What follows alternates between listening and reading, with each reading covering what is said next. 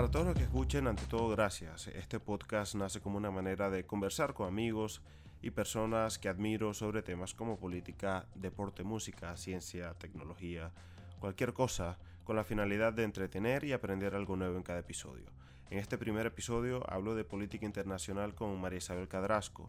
Además, también hablamos sobre cuánto en realidad cambian el mundo los políticos, si son necesarios y en qué medida. María Isabel es internacionalista, magíster en Relaciones Internacionales, tiene un diploma en altos estudios en gerencia política, gestión pública y gobernabilidad, trabaja como docente universitaria e investigadora en Colombia. También es escritora y aunque no tocamos ese tema en este episodio, está a punto de publicar su primer libro. Es TikToker a medio tiempo, aunque ella no lo quiera admitir, y mi amiga a tiempo completo, incluso cuando nunca estamos de acuerdo. Aquí les dejo nuestra conversación.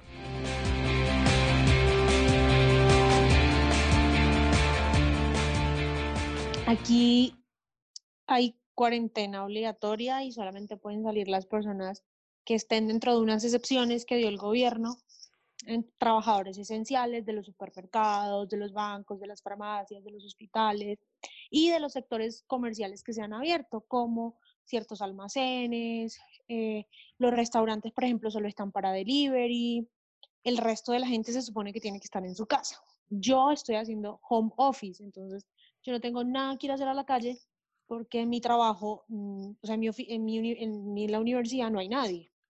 Entonces todo lo hacemos desde la casa. ¿Todavía estás dando clases? El semestre ya terminó y el martes empiezo con un, con un vacacional. Tengo que dictar un vacacional. Divertido, ¿no? Uf. Y aparte empiezo, empiezo clases de francés. ¿Para estudiar o para dar?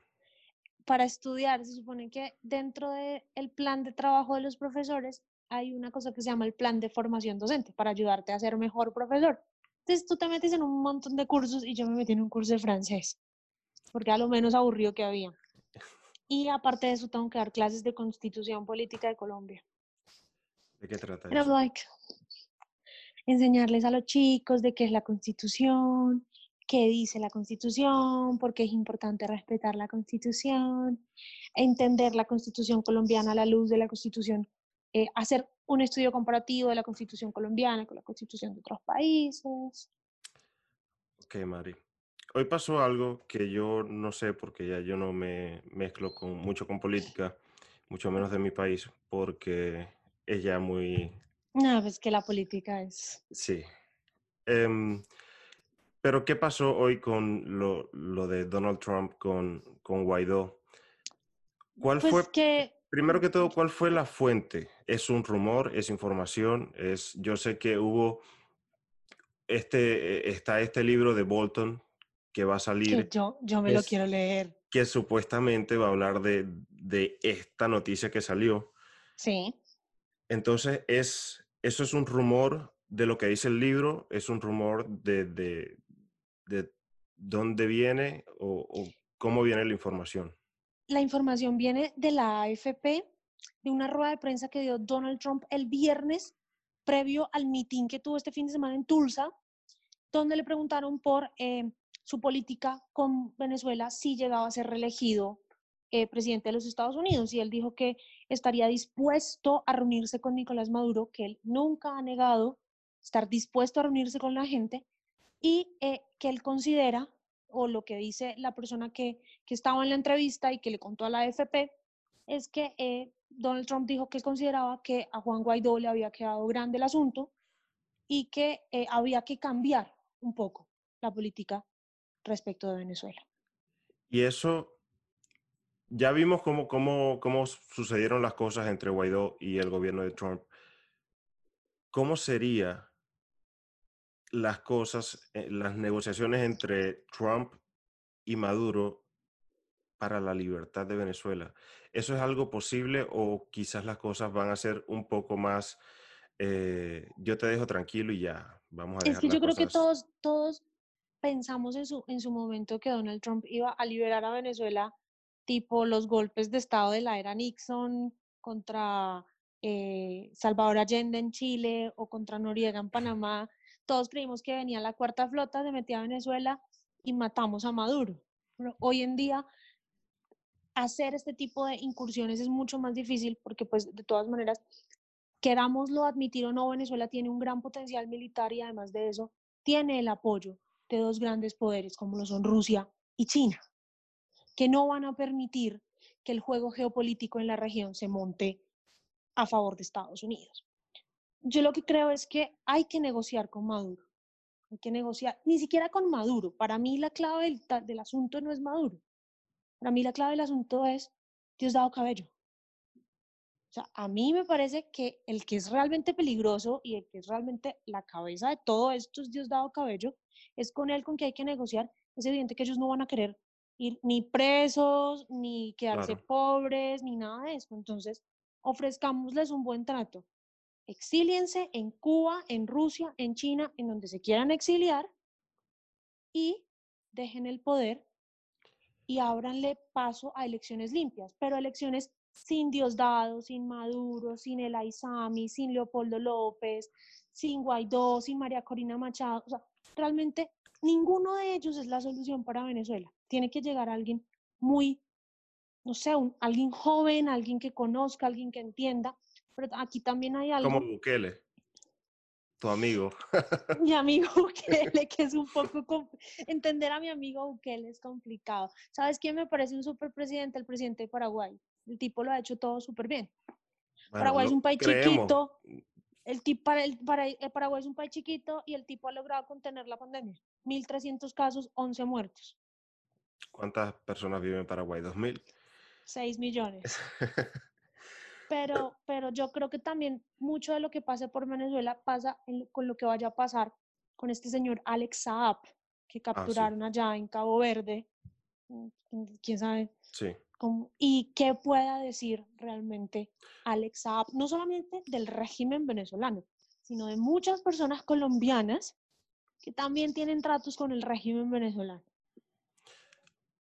Hace, hace unos meses, antes de todo esto de la pandemia, pudimos ver cómo en, en, el discurso, creo que fue anual de Donald Trump, Juan Guaidó fue y pasó lo que pasó. Todo el mundo se levantó. eso, fue, eso fue como, wow, tú sabes qué tiene que hacer un presidente para que lo inviten a la Casa Blanca, eso son meses de antesala, eso no lo, y, y, a Guaidó no, o sea, venga, venga para acá que yo creo que todos los presidentes del mundo envidian, envidiaron a Guaidó ese día. Sí, y además que lo, lo, lo invitaron a la Casa Blanca, pero también lo invitaron al discurso de, Trump. El Estado de la Unión. Que todo el mundo se, levantó, lo aplaudió y todo fue muy bonito hasta que una semana después llegó el coronavirus y todo el mundo se olvidó de, Venezuela. De Venezuela y de Irán. Y ahorita no tenemos cabeza para nada, ni de Siria, ni de nada. Ahorita no estamos pensando sino en coronavirus. Entonces me parece un poco, no entiendo yo como no como venezolano, sino como persona ya ver eh, este tipo de, reacciones de un presidente tan, digamos, importante como es Donald Trump, de no seguir con lo que se esperaba, con lo que se creía que se iba a hacer, y ahora dar una vuelta en U e intentar... y además... ¿Sabes qué es lo que pasa? Es que es Donald Trump. O sea, Donald Trump no es el típico jefe de Estado, no es el, el típico estadista como si lo fue Barack Obama, como si lo fue Bill Clinton, inclusive George Bush. Donald Trump no se educó, a Donald Trump no lo educaron para ser presidente. Eh, de hecho, una de las cosas que, que va a salir o que está saliendo a la luz en estos días a raíz de una biografía no autorizada de Melania Trump que va a salir al mercado también, es que dice hay una parte que, dice que Melania Trump fue la que le dijo a Trump, si te vas a lanzar, hazlo, no amenaces y hazlo. Realmente, ¿quién es el poder detrás de Donald Trump? ¿Es Melania? ¿Es su hija Ivanka? ¿Es Jared Kushner? Realmente, ¿quién manda a Donald Trump? Donald Trump es un, es un tipo muy, muy bipolar, realmente. O sea, más que un día te levantas mandas a matar a este general eh, iraní Soleimani, que era el segundo hombre más fuerte del régimen del Ayatollah Ali Khamenei, y pues no, pues, eh, para, él es un juego de golf, un hoyo en uno y no pasa nada. Realmente el problema es que Donald Trump, Donald Trump tiene el problema de estos grandes eh, líderes populistas eh, tipo Mussolini, Hitler, eh, Franco, que son tan, tan, tan egocéntricos y creen que el país no puede funcionar más allá de ellos, que creen que todo lo que hagan va a ser aplaudido y está bien. Y tradicionalmente eso nos ha pasado con Estados Unidos. Todos hemos aplaudido todo lo que dice y hace Estados Unidos. Para todos nosotros lo que diga y haga Estados Unidos es el ejemplo, es el modelo, es lo que tenemos que hacer.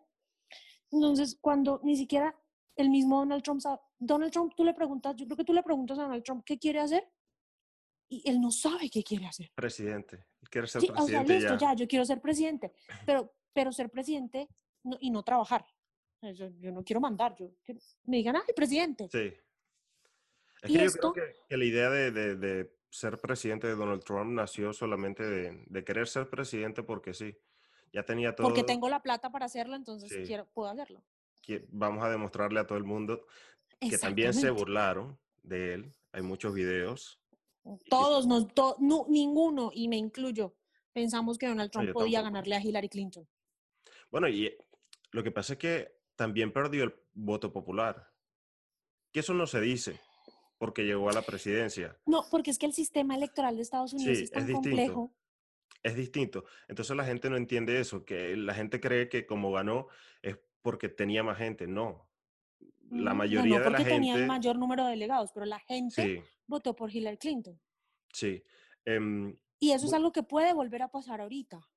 Yo no sé, porque si estuvo tan ajustado en ese momento, yo de verdad no creo que Joe Biden que sea pasa es un que yo buen no creo que yo candidato. no creo que yo no creo que Joe Biden sea el hombre. Todo depende Es de la persona que Joe Biden escoja como fórmula presiden- vicepresidencial. ¿Quién Él ya dijo que iba a ser? ser una mujer. Él ya dijo que iba a ser una mujer. Yo espero que sea Kamala Harris, la senadora Kamala Harris. De verdad lo espero. Es mujer, es birracial, eh, hija de inmigrantes. Digamos que eso le daría un, un plus a una campaña que, que pues todo el mundo sabe que Joe Biden no tiene el carisma de Barack No. Obama, no tiene la fama que precede a Hillary Clinton. eh, lo han acusado de, de- Sí. de abuso sexual, de, de acoso a mujeres, en momentos donde todos esos temitas pesan en el electorado. Em, entonces, si, si pone a una mujer y a una mujer latina para más, eh, y si pudiese poner a una mujer que fuera, o sea, que fuera mujer negra, la- latina y, y de la To- comunidad todo mismo LGBTI, la saca del Estado y gana la presidencia, por supuesto. Pero realmente todo puede pasar en noviembre. Yo lo, yo lo veo más difícil porque mm, por todo lo que ha pasado últimamente en esto, en este mes, en este No, es último que eh, mes. estos esto- este último mes ha sido complicado, las protestas, eh, las peleas también que tienen, pues eh, la pelea que tiene Donald Trump con el gobernador Cuomo por, Sí, por cerrar el, es- el, el estado no cerrarlo. Pero yo creo todo que es ya eso pasó a segundo plano. Yo creo que ahorita, bueno, ya yo no sé ni siquiera de qué se está hablando, porque se habló del, del coronavirus, después de, de Cuomo, después de las protestas por el racismo. Ya todo como que se apagó un poco, pero como que todo sigue ahí también. Como que la es que gente todo no se está olvida. latente. La- Sí, eh, el punto es que ahora todos seguimos adelante, pero no olvidamos. claro. Entonces, yo no sé si eso cuando, cuando Donald Trump a principio de año hizo todo lo que hizo con, con, con, con Guaidó, yo dije, este tipo va a ganar. Se No sé, se reelige, se ¿no? reelige, Se reelige. Va a ganar. Además que, además que las primarias demócratas estaban súper divididas. sí, habían veintitantos. contra Biden, habían veintitantos, nadie quería a Biden, pero eh, de un momento a otro Bernie Sanders se ultra radicalizó para la izquierda y ya empezó a decir un montón de cosas que uno dijo, uy no, esperen, esperen, tomémoslo con calma, elijamos Sí. a Biden. Sí, sí, sí. Em, y ahora, ahora, ahora todo me parece mucho más incierto. Al principio, a principio de año yo diría, y yo creo que muchos diríamos, no importa a quién pongan, a quién pongan. Los demócratas que Demócrata, Donald Trump se los lleva por delante. Sí. Y ahora todo es muy distinto. Em, Yo tengo una pregunta, porque yo soy muy escéptico con la política y ese es, esa es tu profesión.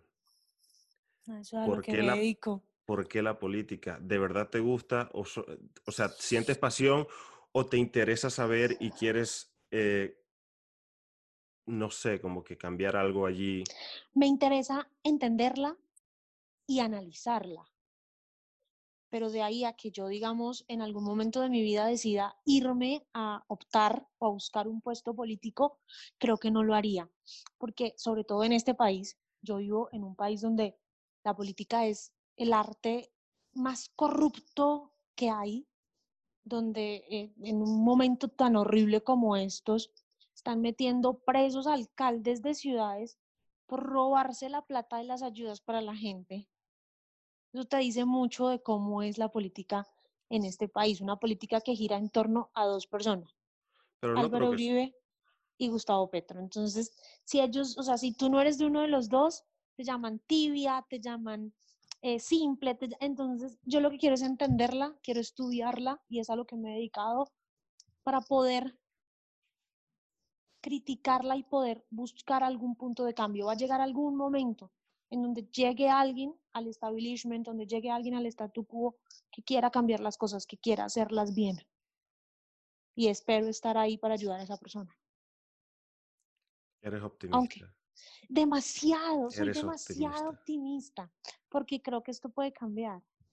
Yo, y, no es por nada, pero creo que el problema que está pasando Colombia del robo de las ayudas no es un tema colombiano. Yo creo que es un tema latinoamericano, en general. Latinoamericano, sí. Entonces no hay que, que, centrarse pero, pero este, este, país tiene muchos problemas mucho más graves que esos. Este es, el, este es el tercer país más desigual del continente. Después de solamente nos gana Brasil y Haití. Y Haití es uno de los países más pobres del continente. Sí. Este es un país donde eh, los índices de asesinatos a líderes sociales, a mujeres, a personas de la comunidad LGBTI son altísimos. Este es un país donde hoy en día, en tiempos de pandemia, más del 50% de los niños no pueden, ir a un, no pueden asistir a una clase virtual porque a sus lugares donde viven no llega el Internet. Entonces, los problemas de este país vienen desde hace mucho tiempo y son problemas mucho más graves. O sea, si solucionamos el problema de fondo de la sociedad colombiana, quizá podamos solucionar todos los otros problemas que tiene la sociedad colombiana. ¿Cómo creerías tú que se puede lograr eso? Opinión impopular, implementando el acuerdo de paz de La Habana. Ok. En ese acuerdo de paz está el corazón de los problemas de este país, que es la desigualdad social. Bastante impopular. Muy impopular. Yo creo que yo creo que yo soy de las pocas personas que piensan que, que hay que implementar el acuerdo de paz.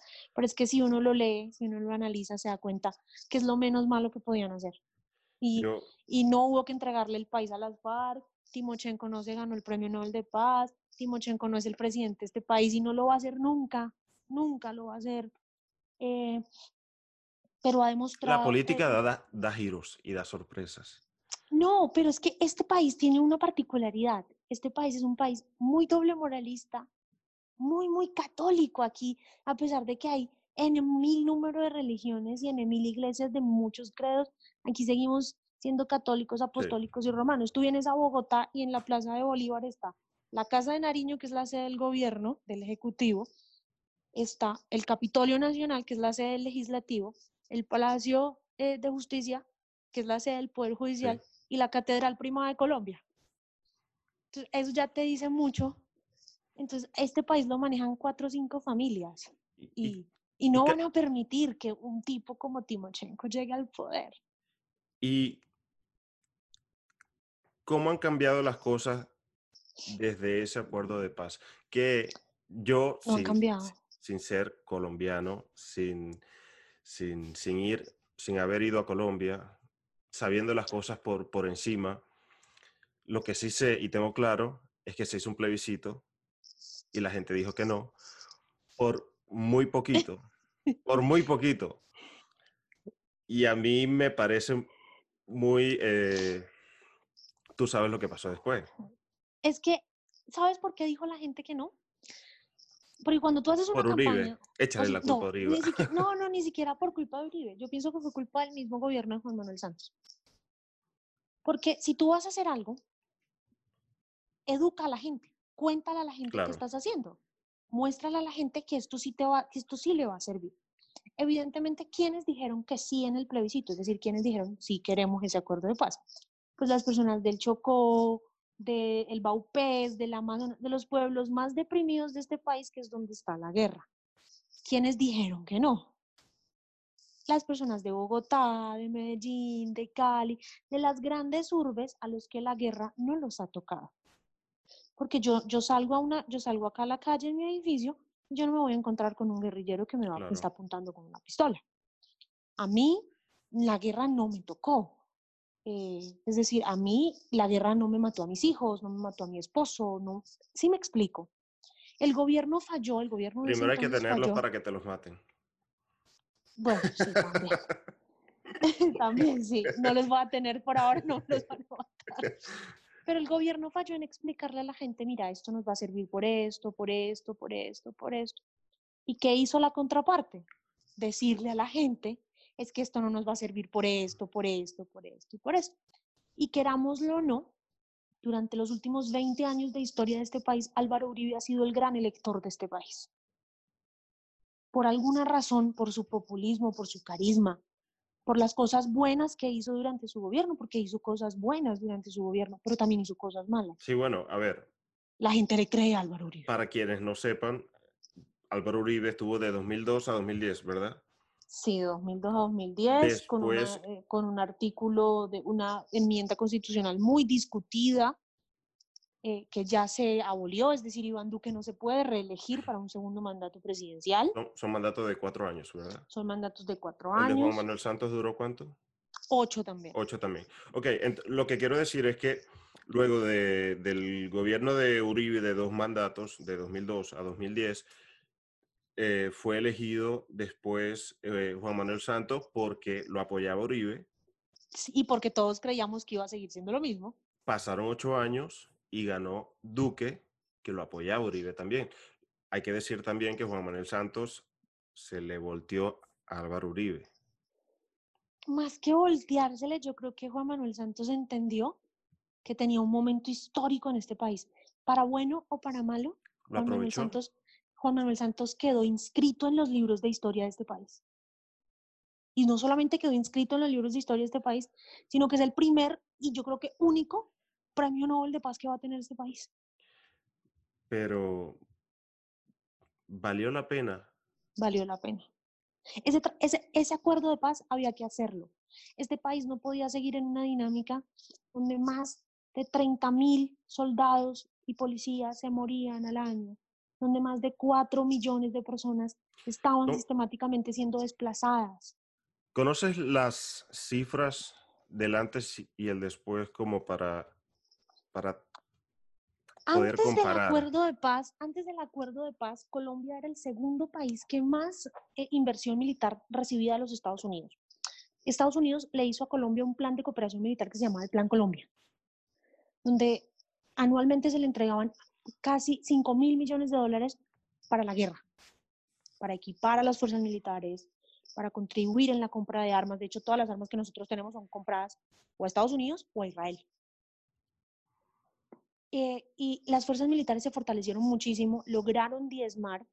Eh, en Colombia pasaban muchas cosas como que tú ibas en una carretera y te secuestraban, habían unas Sí. cosas que se llamaban las pescas milagrosas. Más de cuatro Ayer, millones ayer de casualidad estaba leyendo, em, yo tengo un libro del periodista Jorge Ramos que entrevista a Ingrid Betancourt y estaba leyendo esa, esa parte donde cuenta cómo, qué pasó, cómo la secuestraron y todo eso. Ya estaba haciendo campaña para la Sí, sí, sí, sí, presidencia, sí. la señora. ¿Y, y qué pasó con ella? Ella vive en Francia. Ella Mm. la liberaron, ella es ciudadana Uy. francesa. Ella es ciudadana francesa. Sí, el gobierno la- francés tuvo mucho que ver ahí también. Sí, a ella la liberaron y ella se fue a vivir a Francia a sanar las heridas de su, de su secuestro, a rehacer su vida. Y hoy en día está haciendo un doctorado en la Sorbonne, si mal no estoy. Y pues ella, Ok. Trató de... Pues realmente... Ella, ella nunca trató de hacer política luego de eso. No. Ni en Francia, ni en... No, yo creo que ella quedó muy marcada por lo que le pasó. Pero realmente uno no sabe qué le pasa a estas personas cuando están allá. No solamente es que las, las amarren como animales, las tengan en cercas, es la vulneración de sus derechos y más en el caso de una mujer, las mujeres, tradicionalmente las mujeres son objeto, y no solo en Colombia, sino en todas las guerras, las mujeres terminan siendo objeto de guerra. Eh, por lo menos eh, a las mujeres las violan, em, las utilizan como eh, objetos sexuales. Entonces, quizá el trauma para una mujer que ha sido secuestrada, que ha sido víctima de la guerra, es mucho más fuerte. Y pues de una u otra manera ella ha tratado de, rehacer su vida en un país que le ofrece todo lo que éste no le puede ofrecer. ¿Ella se fue de inmediato? Sí, inmediatamente. Porque al momento en que ella la liberan, sus hijos vivían en Francia. Sus hijos también son ciudadanos franceses. Nos falta ese pasaporte francés. No, a mí me falta. Yo creo que, yo creo que más que el pasaporte francés, sabes, yo podría ser ciudadana española por temas de mi bisabuela. Mi abuela nunca se acordó cómo se llamaba el abuelo y nunca pudimos hacer el trámite. imagínate esto, yo puedo ser ciudadano colombiano. Pero yo ¿Me, lo, recomiendas o no? Te lo recomiendo si lo haces todo desde la legalidad y si vienes a aportarle a este país ahí en eso sí estoy de acuerdo con Donald Trump. No es la migración por la migración, es el tipo del migrante, es la calidad del migrante que Obviamente. Y ahorita Colombia tiene 3 millones de migrantes venezolanos que le están exigiendo a este país alimento, trabajo, comida, salud, educación, etcétera, etcétera, etcétera, cuando ni siquiera podemos dársela a los de acá. A mí, yo analizando mi situación aquí en Estados Unidos, que todavía no, no tengo residencia ni nada de eso. Me parece loco como igual yo sigo pagando mis impuestos como cualquier otra persona, igual yo sigo viviendo como, pero, hay un trámite, hay un trámite. el día de mañana, si Donald Trump decide tumbar el DACA, te vas. Sí, exacto. Entonces como que yo no he tenido ningún problema en este país, todo lo he hecho bien, legal, he trabajado, yo creo que le he aportado algo a este país. Tampoco es que soy Elon Musk, que he hecho algo súper grande, pues, pero... Pero uno trata desde lo he aportado, sí, Sí, sí, como ciudadano, al menos no hacer nada malo. Me parece tan, tan loco que, que bueno, que, que yo no pueda, que no dependa de mí, que no dependa de mi comportamiento en sí, sino a ver qué pasa y listo. Aquí, aquí en cambio el trámite sí depende de ti. Es solamente ir a consignar unos papeles. Sí, yo puedo. que te llamen de la Cancillería y listo. Mi papá eh, es colombiano. O sea, ¿De dónde? ¿Su familia? Sí. ¿De qué parte de Colombia? No, no, no sé. A ver, él es venezolano. Yo creo que ni siquiera ha ido a Colombia, pero mi abuelo, su papá, él es colombiano. Y él sí, como que nació en Colombia, pero yo no, ya no sé dónde, en qué parte. Pero sí tienes, puedes, puedes adoptar la nacionalidad por... Sí, que el pasaporte todavía no, no lo he usado. Tengo un pasaporte venezolano que eso cuesta, todo lo que cuesta. Pero yo creo que lo haría si, si necesito pasaporte y no... ¿Y cuánto se demoran en entregar un pasaporte venezolano? A mí se me demoraron como dos años y medio. ¿Sabes cuánto tiempo se demora un pasaporte colombiano? ¿Cuánto? Dos días. O sea, tú pagas, tú pagas, vas, te tomas la foto y te dicen en dos días venga por su pasaporte. Bueno, por eso, por eso. Si en algún momento necesito pasaporte, es más por una cuestión de, necesidad que por, hacerlo porque quiero. Em, ya hablamos de, de tu visión de la política, ahora yo te quiero preguntar, ¿tú crees que en la historia, o al menos este último tramo de, este siglo, el mundo lo han cambiado más los políticos o los emprendedores? ¿Y a quiénes? emprendedores, quiero decir, Steve Jobs, Eh, bueno, ellos vienen más de atrás, pero Elon Musk sí es un poco más de, de este siglo. Para mí el mundo lo ha cambiado Mark Zuckerberg en los últimos años. ¿Por qué? Mark Zuckerberg nos tiene a todos comiendo su mano. O sea, hablamos por una aplicación cuyo dueño es Mark Zuckerberg. Nos comunicamos con nuestros amigos por una aplicación cuyo dueño es Mark Zuckerberg. Le contamos la vida al mundo entero a través de fotos por una aplicación que es de Mark Zuckerberg. El tipo lo ha hecho, lo el tipo ha sabido cómo amarrarnos. Mira, yo creo que los políticos no han cambiado el mundo para bien, porque los políticos siguen en las mismas prácticas retrógradas de siempre. Para los políticos, la visión es la que tenía Max Weber del Estado, y es que el Estado es una entidad que tiene un territorio, una soberanía, una población y el, el dominio del uso de la fuerza. Todos los políticos quieren tener soberanía, dominio del uso de la fuerza y una población a la cual restringirle sus libertades. Son las construcciones sociales de las personas las que han cambiado el mundo.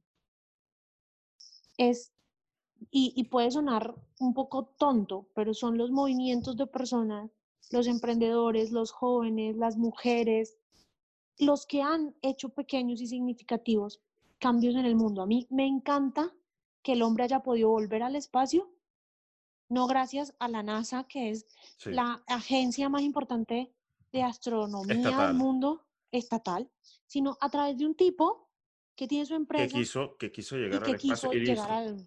Y que el tipo dijo, yo lo voy a hacer y lo voy a hacer. Sí, bueno, el espacio ya es, ya es algo que, que Pues el no espacio es de todos, yo no sé. sí, el espacio va a ser eso. Vamos a ver después quién se quiere aprovechar y quién le quiere poner barreras y, y fronteras al espacio, porque quizás estamos en un mundo donde muy posible eso pase. Pero ¿quiénes son, pero quiénes son las personas que más han logrado que nos enteremos de lo que pasa en el mundo y que queramos cambiar el mundo? Gracias a, a Facebook nos enteramos de la primavera árabe, de las protestas en Hong Kong. Y eso Mm. lo hizo un muchachito de Harvard que ni siquiera tiene un título. Que ni siquiera terminó. No terminó, él no terminó. O sea, si, si nos ponemos a, a ver qué ha hecho Mark Zuckerberg, nada, ser un genio de la informática, crear un código fuente. Hay un libro muy interesante que se llama La Tierra es plana, de Thomas Friedman.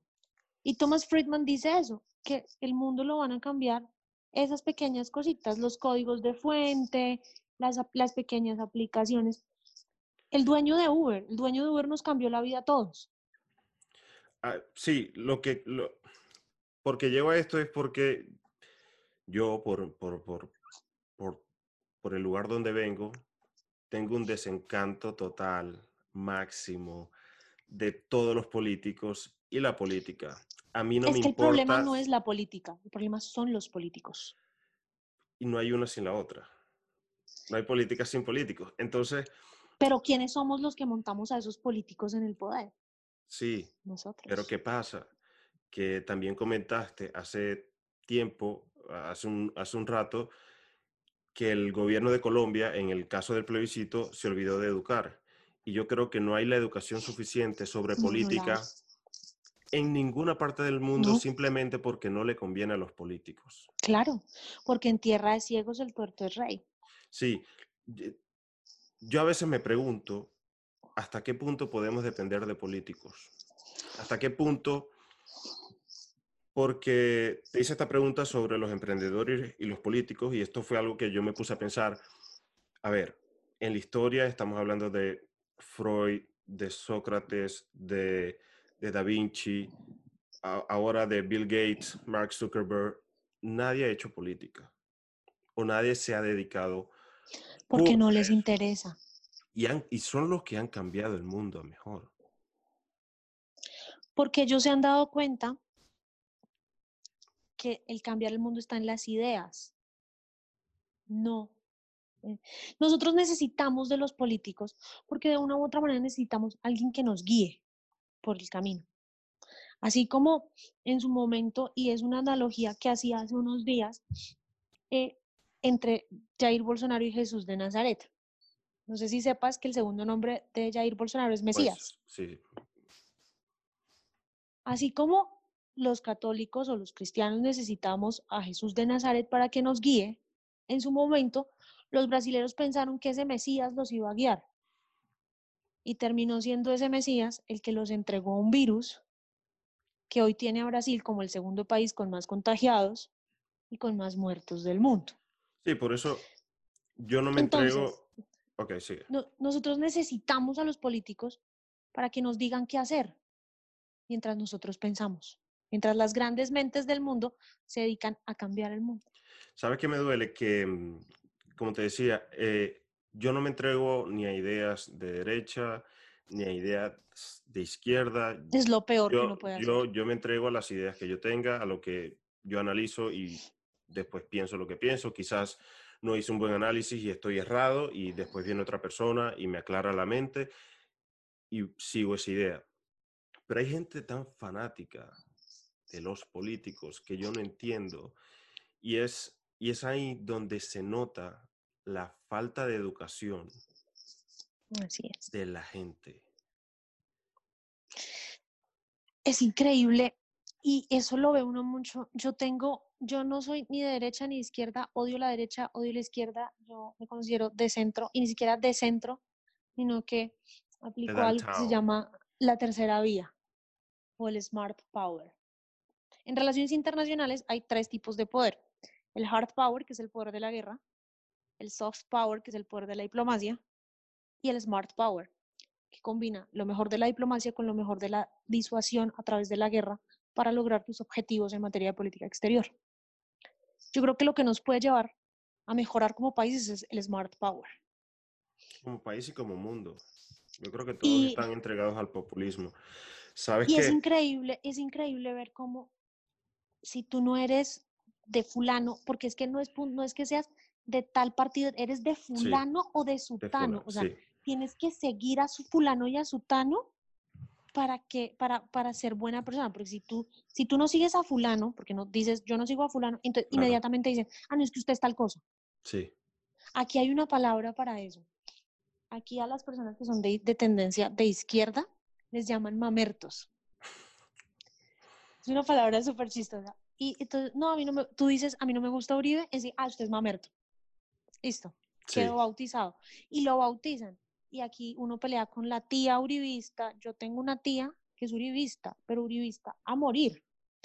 Y tú le hablas mal de Álvaro Uribe y es como si se le, se le metieran con Dios. Eso es lo que decepciona, porque ni siquiera defienden sus ideas, sino las de otra persona. Es que Uribe dijo. Bueno, Uribe dijo. ¿Y dónde está lo que usted analizó a partir de lo que Uribe dijo? Yo siempre les digo a mis estudiantes, tienen que tener pensamiento crítico, porque si no tienen pensamiento crítico no van a llegar lejos. Em, pueden llegar lejos, muchas personas, pero no van a hacer las cosas bien. No van a llegar lejos, porque es que si tú te quedas solo con Uribe me dijo, Uribe dijo, aquí los colombianos tenemos un problema y me imagino que, y yo creo que en general los latinoamericanos, le creemos a todos los periodistas que escuchamos. Entonces, aquí hay un periodista muy famoso que se llama Julio Sánchez Cristo, que tiene un programa que se llama La W. No, es que Julio Sánchez Cristo dijo, listo, Julio Sánchez Cristo dijo, ¿dónde está lo que usted analizó de lo que Julio Sánchez Cristo dijo? No, pero no.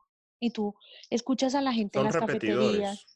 Son replicadores, pero cuando ya esto se termina convirtiendo en un teléfono roto, entonces cuando llega ya la última persona, llegó una cosa totalmente diferente a la que dijo el, hombre. Es y, una cosa y lo peor de todo es que esto de verdad afecta a un país. Por supuesto a un país. Yo, en el caso de, Venezuela, yo obviamente nunca eh, fui parte de las ideas del chavismo.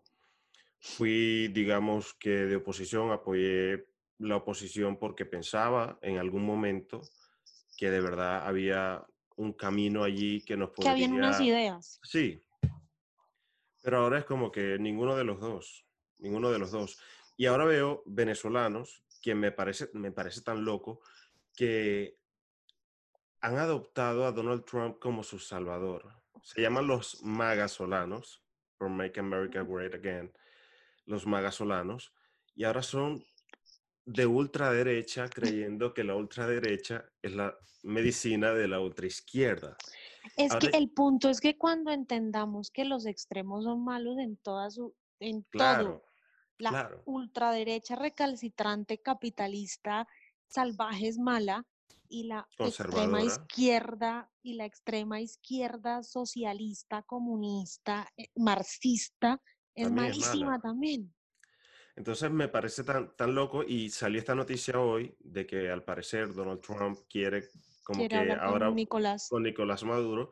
Yo le quiero ver las caras, las caras a esas personas que defendían Pero tú sabes tanto que esos, e, esos venezolanos de ultraderecha han adoptado lo mismo que adoptan todos esos cubanos exiliados que viven en Miami, que son la peor plaga que hay. Estos Marco Rubio y compañía son una plaga nefasta. Nefasta porque ellos le meten en la cabeza que el problema es que el régimen, sí, el régimen es malo. Claro. No se pero ¿quiénes son los que, no se puede obviar eso, pero quiénes son los que han mantenido al régimen ahí? Porque el régimen sigue ahí. Todo pasa. El día en que los militares estén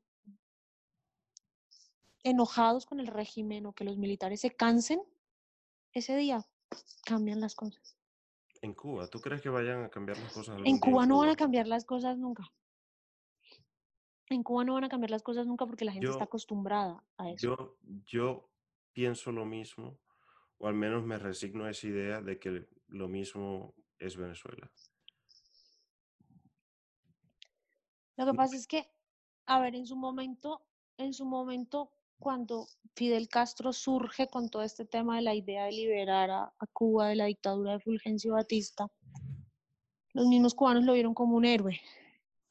¿Sabes cuál es el problema? Y eso es un problema cultural del latinoamericano. El latinoamericano es tan conformista que si tú le das los tres platos de comida, él se queda tranquilo. El régimen cubano, por más malo que sea, ha logrado durante los últimos 60 años darle tres platos de comida diarios a los cubanos. Y los cubanos están contentos. O al menos por un largo tiempo. O al menos por, un, al menos hasta que se acabó la Guerra Fría y lo sostuvo la Unión Soviética. Sí, al menos por, por, el, por el momento que ya se iban a acostumbrar de por vida iban a, y generaciones iban a nacer solamente conociendo eso y creyendo que eso era... Entonces, si tú no conoces más nada, pues no anhelas más nada. ¿Tú tienes fe en Colombia? Mucha. ¿Tú no te mudarías? Sí. Sí, si tuviese la oportunidad de irme, pero por, no, por, no por irme, no irme por irme. Sí. Sino irme porque eh, es un paso importante en mi carrera profesional, porque voy a lograr hacer un doctorado, eh, trabajar en alguna organización internacional que me permita sí, yo creo que como aportar. Todos queremos salir del país. La verdad, bueno o malo, este país me ha hecho ser lo que soy. ¿Y eso es bueno? Yo creo que sí. Mira, cuando uno, cuando, cuando uno, yo, yo este año tengo una crisis de identidad porque cumplí 30 años y, tengo esta crisis de... Crisis tenemos todos en estos crisis momentos. de la media. todos tenemos crisis distintas, pero tenemos. Más que todo ahora. Durante, ay, terrible. Y mucho tiempo, durante mucho tiempo pensé que para la edad que tenía no había logrado hacer todo lo que quería. Porque yo siempre decía que a los 30 años yo tenía que estar graduado de un doctorado, trabajando en una organización internacional. Es decir, yo no estudié relaciones internacionales porque quería ser profesora. Cuando yo empecé mi carrera, yo quería, pues a los 16 años uno quiere muchas cosas. Claro. Yo quería ser secretaria general de las Naciones Unidas. Y con el paso del tiempo, con el paso del tiempo tú te vas dando cuenta. Vas cambiando también. Desde lo vas, vas, vas entendiendo, vas madurando, te vas dando cuenta que desde lo más pequeño también puedes lograr un cambio significativo. Yo, siempre, yo siempre empiezo mis clases al inicio del semestre diciéndoles a mis alumnos, yo no quiero que ustedes se aprendan de memoria lo que yo les voy a contar, ni los casos que vamos a analizar, ni las problemáticas que vamos a ver pero con que al final del semestre, del semestre ustedes me digan, profesora, tuvo un impacto en X cosa que yo pensaba y ahora la analizo de forma diferente, para mí eso ya es una ganancia. Porque es cambiando la forma de ver las cosas de las personas que puedes convertirte o que puedes hacer que las personas se conviertan en agentes de cambio. Ahora, ¿qué piensas de las Naciones Unidas? Que hay que reformarla urgentemente. Pero ¿no crees que ha sido lo mismo siempre? Que el Consejo de Seguridad debe eliminar el poder de, de veto y debe eliminar los cinco puestos permanentes y todos los estados debemos tener las mismas condiciones. A mí me parece que todas estas organizaciones, como te digo, yo no soy gran fanático de los políticos ni de organizaciones políticas. Eh, la Organización Mundial de la Salud eh, creo que fue una decepción también en esta pandemia. Creo... Ha hecho lo mejor que ha podido con lo que ha tenido. Eh, pero ha sido muy ambigua, muy... A veces sí, a veces no. Entiendo, pero te, ha, ha costado vidas, muchas vidas, y creo que... No lo sé creo que, Pero es que el hecho también, el hecho también de las vidas, se, y justamente se lo decía hoy a alguien, es que esto ya no es de los estados. Es decir, de nada nos sirve estar a todos en cuarentena eterna, que podemos durar hasta noviembre, Sí. diciembre en cuarentena. Eso ya es de cada uno de nosotros. Si yo me quiero, si yo quiero estar bien, pues yo y puedo, tengo la oportunidad de no salir porque mi trabajo me permite estar en mi casa, porque de todas maneras tengo mi, mi, mi forma de subsistir, pues no salgo. Y si tengo que salir, pues uso mis eh, condiciones de bioseguridad y demás. Ves que tú aquí ves gente en la calle con el tapabocas acá. Y tú le preguntas a la gente, oye, ¿por qué no te pones el tapa? Es que el coronavirus es mentira. Eso es una estupidez. ¿No viste Pero- lo que dijo Miguel Bosé, Ah, el pero, a cantante ver, español? O sea, ya, Miguel Bosé ya la perdió. Lo pero que ¿sabes quiero, cuál es el problema? Que esos son los ídolos de la gente. Esos son a los que la gente les hace caso. lo que yo quiero es, a ver, ahora no hay nada que la Organización Mundial de la Salud ni los estados puedan hacer. Lo que se podía hacer se pudo hacer hace tres meses, en marzo. Por supuesto. La Organización Mundial de la Salud, mm, para mí, como que no hizo lo que tenía que hacer, porque lo que dijo hace tres meses, ya teniendo en China dos meses de, de- de la enfermedad, De hecho, se dice que, Fue- se dice que China sabía desde más o menos septiembre sí, desde pasado. antes, eh, pero son especulaciones. Em, y no sabía cómo manejar una enfermedad que ya tenía dos meses. A mí no me pueden decir que, que- que se dieron cuenta que- de que las mascarillas servían en mayo. Sí. luego de que dijeron que no servían. Hay tantas, y es, y es algo de sentido común. Si yo me estoy protegiendo mi, mi, mi- mi boca y mi nariz, tanto Pues para... no me va a entrar nada. Exacto, hay menos posibilidades. Las posibilidades son menos. Y dijeron tantas cosas que, que terminaron siendo... ¿Sabes qué es lo que pasa? Que esta- todas estas organizaciones están llenas de tecnócratas eh, que van a las mejores universidades del mundo, que tienen títulos de maestría y doctorados, pero que no salen de sus oficinas nunca, que no ven la realidad, que no viven con la gente. como Quizá-. Quizá lo que nos falta es eso, menos tecnócratas y más personas que sí convivan con la realidad. Ya para, para ir culminando, ¿viste lo que hizo em, Piñera en Chile? ¿Cuál de todos sus errores? ¿Destituir El, al ministro de salud?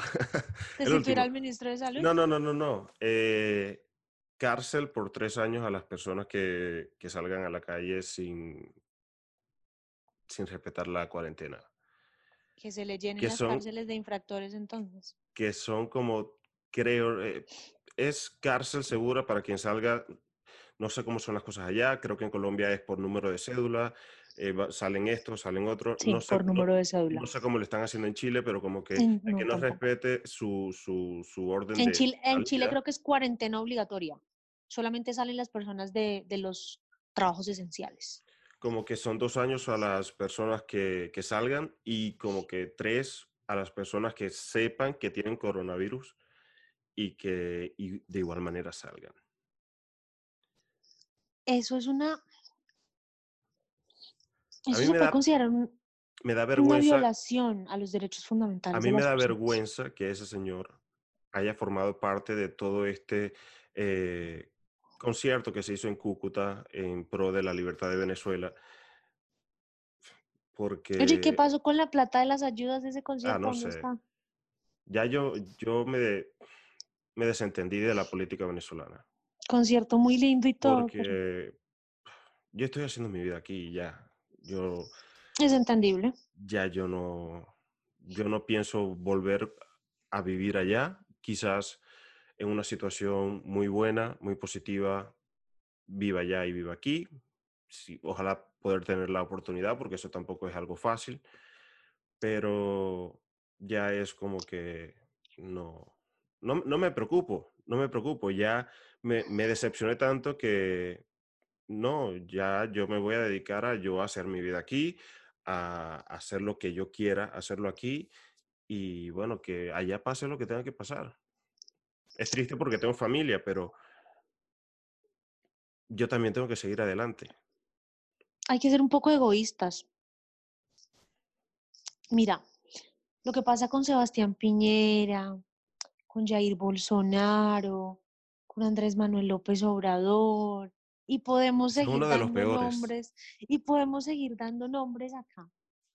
Es que a ellos se les salió todo de las manos y ya no saben cómo controlarlo. Sí, creo, Entonces creen que restringiendo las libertades individuales de las personas van a tener mano dura. Y la mano dura no se pone así. ¿Por qué los mexicanos creen que el coronavirus no es, no es serio? Porque su presidente, el que los lidera, dicen que no es serio. bueno, ¿Por qué los sí. brasileños creen lo mismo? Por lo mismo. Entonces, pues, evidentemente en Chile todo es un desorden, porque Piñera tiene un desorden en la Casa de la Moneda que no ha sabido arreglar. Y en Argentina también son así. pero Argentina ha tenido una, por lo menos la ciudad de Buenos Aires, ha tenido una de las cuarentenas más fuertes de toda Latinoamérica. Sí, a, eso te quiero decir, que han sido muy, muy estrictos a... Por eso, por eso yo digo que a mí me encanta poner el ejemplo de Paraguay, un país chiquito que cerró sus fronteras antes de que llegara, antes de que la OMS declarara la- el coronavirus como pandemia, una semana antes, Paraguay mandó a todo el mundo a cuarentena y cerró las fronteras. Y la, la OMS declaró el coronavirus como, como pandemia a mitad de marzo, si no estoy mal. Sí, Es decir, que eh, Paraguay va a cumplir ya más de tres meses totalmente cerrado al mundo. Los casos que le llegaron fue porque se le filtraron antes de cerrar la frontera. ¿hay algún Porque no podemos hacer nosotros lo mismo. hay algún político que esté en el poder o que tenga posibilidades de estar en el poder que tú creas que valga la pena? No necesariamente colombiano, sino... Jacinta Ardern, la primera ministra de Nueva Zelanda. Ah, Pero eso es muy lejos, eso aquí no va a llegar. Pero es un país perfecto. Yo, yo, o sea, si tú me preguntas hoy a qué país quiero irme a vivir, yo quiero ir a vivir allá. Allá donde no pasa nada, a criar ovejas, a irme para la playa, a ser feliz.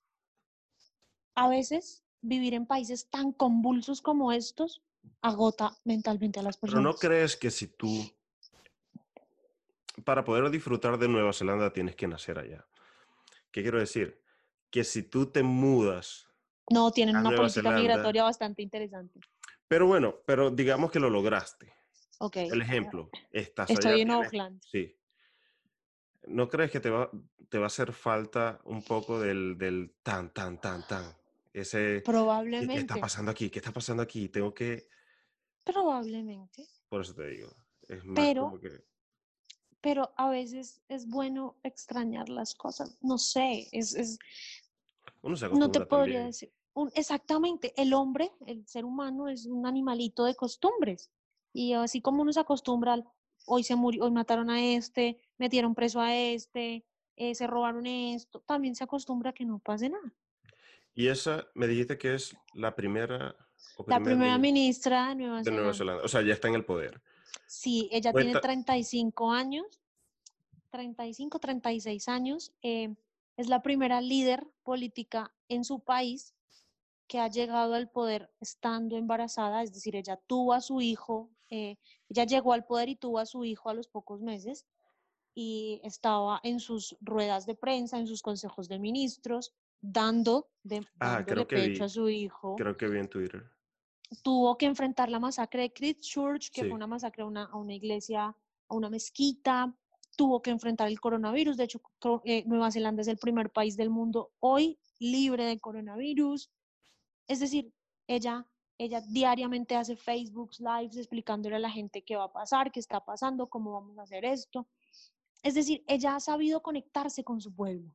Probablemente pues no hayan 10 millones de personas en Nueva Zelanda, no sé cuántos habitantes tiene Nueva Zelanda, pero ella ha sabido conectarse con su pueblo. Yo pienso que lo que les falta a los líderes políticos de hoy en día es eso, conectarse con la gente, entender a la gente, ponerse en los zapatos de la gente. Pero... Como, me dijo, como me dijo alguien hace un tiempo respecto de mi labor docente, eh, me dijo, profesora, es que usted tiene que bajarse de la torre de, marfil en la que está montada y entender a sus estudiantes. Yo creo que a los, a los líderes políticos les falta eso, bajarse allá de los palacios presidenciales y entender el día a día de la madre de cinco hijos que si no trabaja no come, del vendedor ambulante, del inmigrante, del abuelo, etcétera, etcétera, etcétera. Sí, te iba a decir que por los Facebook Live y todo eso, Bukele también los hace, ¿no? Es que Bukele, Bukele es un personaje particular. Pero no crees, a ver, yo, yo no... Bukele, hizo, Bukele hizo unas promesas de gobierno y no las ha cumplido. Yo desconozco el gobierno de Bukele. Eh, eso es, es lo un más gobierno normal. interesante. Es un Es gobierno interesante. Es lo más normal que un político no cumpla sus promesas, déjame decirte también. Sí, Pero, pero de- lo llamaste dictador del siglo XXI, Internet, Twitter, es, es Instagram. que, es que si tú le das órdenes a tus ministros en Twitter, eh, tú le dices a un ministro por Facebook Live, oiga, tal cosa, Pero aquí estamos en, en una situación muy parecida. Aquí estamos, Pero es tenemos el que- presidente de Twitter. es que yo no, yo, a- yo a Donald Trump no lo puedo tomar en serio. O sea, yo no lo tomo en serio. Donald Trump habla y yo como, "Ah, hablo Donald. ¿Qué dijo hoy Donald? Pues hoy dijo, ¿no? Que eh, salían muchos contagiados porque se hacían muchas pruebas, que había que Ah. dejar de hacer pruebas. Sí, yo lo vi. O sea, entonces, ¿tú crees que uno puede tomar en serio a alguien así? No. ¿Qué es lo que pasa con Bukele? Que Bukele prometió que Presi- se iba presidente a del desligar, Salvador, para quienes no presidente de El Salvador, que se iba a des- el, el hombre más joven en llegar a la presidencia de El Sí. Salvador, eh, que se iba a desligar de las políticas del FMLN y de Arena, los partidos tradicionales del país, en cuanto al trato de la seguridad nacional y la crisis de las maras. ¿Y qué es lo que hace apenas estalla la pandemia? Aclara que son las maras. Las maras son unas, eh, unas pandillas violentísimas que hay en El Salvador y que se han exportado a diferentes países de- de- de- del continente, eh, que tienen en jaque la seguridad de este pequeñito país de Centroamérica. ¿Y qué fue lo que hizo? lo, que fue lo primero que hizo apenas explotó la pandemia? Meter a todos los maras de, las, de la cárcel principal de San Salvador en el mismo patio. Maras enemigas estos tipos amontonados uno encima del otro, ¿qué puede pasar? Que se maten.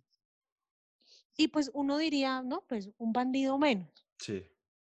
Pero ¿dónde están los derechos humanos? ¿Dónde están las medidas de distanciamiento social que nos está pidiendo la OMS? ¿Dónde están tus promesas de campaña que no ibas a hacer lo mismo que estaba haciendo el FMLN, lo mismo que estaba haciendo Arena?